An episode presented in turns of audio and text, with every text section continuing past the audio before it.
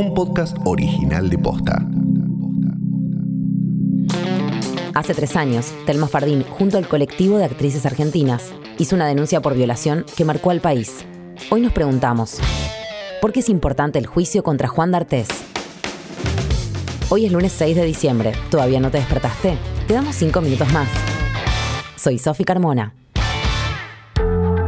El 11 de diciembre de 2018, Telma Fardín, o sea Josefina, la mejor amiga de Patito Feo durante varios años de tu infancia o adolescencia, se sentó en una mesa acompañada por Griselda Siciliani, Lali Espósito, Cecilia Roth, Carla Peterson y un montón de otras integrantes del colectivo Actrices Argentinas. Ese día contó que durante el último día de la gira de la telenovela en Nicaragua, en 2009, fue abusada por el actor Juan D'Artés. Ella tenía 16 años y tenía un rol secundario en un programa que estaba terminando. Él tenía 45. Era uno de los actores más famosos de Argentina. Protagonizaba la tira y era de los pocos adultos que formaban parte del elenco. 11 años después, Telma pudo contar su historia. Y esa semana miles de otras personas contaron las suyas bajo el hashtag Mira cómo nos ponemos. Después de que D'Artés se fuera a Brasil, Telma viajara a declarar a Nicaragua y se movilizaron las fiscalías en tres países de la región, este martes comenzó en un tribunal brasileño el juicio contra Juan D'Artés por estupro grabado. Para entender qué puede ocurrir y por qué el fallo va a ser relevante para toda Latinoamérica, hablamos con Florencia Alcaraz, periodista feminista y codirectora de LATFEM.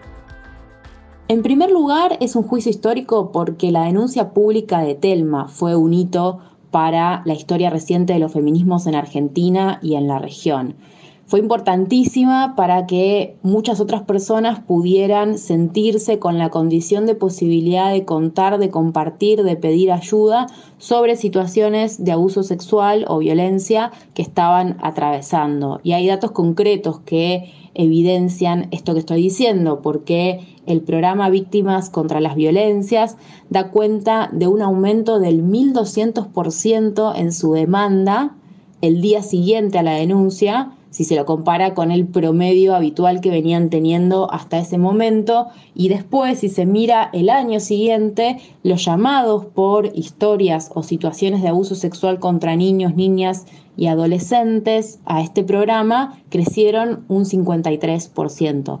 Así que la denuncia pública de Telma ya fue un hito más allá del curso judicial que fue tomando esta causa, que también se está volviendo un precedente inédito porque hay tres ministerios públicos fiscales que están poniendo esfuerzos, recursos y los mecanismos que tienen a disposición para que se lleve adelante. En este caso, Nicaragua, Argentina y Brasil están cooperando para que se eh, avance sobre este juicio. Las resoluciones judiciales, lo que deciden los y las jueces, siempre es un mensaje social. Y creo que en este caso, en una historia tan paradigmática, eh, va a ser importantísimo lo que se resuelva para, para dar un mensaje social y para seguir marcando de alguna manera la historia. Flor, ¿para cuándo se espera la sentencia?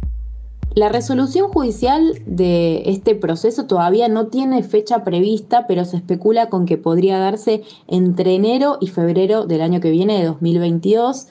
Del lado de la persona denunciada están ejerciendo algunas maniobras un poco dilatorias para estirar esos plazos. Es importante también aclarar que la causa no puede tener publicidad por un concepto legal brasileño, porque se está desarrollando en los tribunales brasileños. Este concepto legal es el sigilo que eh, fue creado justamente para proteger a las sobrevivientes de violencia sexual.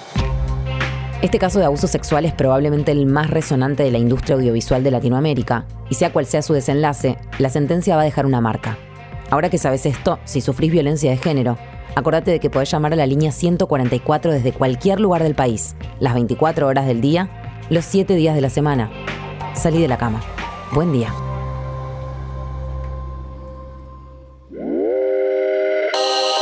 Cinco minutos más es un podcast original de Posta.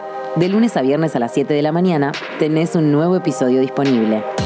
Seguinos en Spotify para no perderte ninguno y encontrarnos en Ruta Diaria, la nueva playlist de Spotify que combina tu música favorita con todas las noticias que tenés que saber. Soy Sofi Carmona. Escuchaste, entendiste. Pedimos cinco minutos más. Hasta mañana.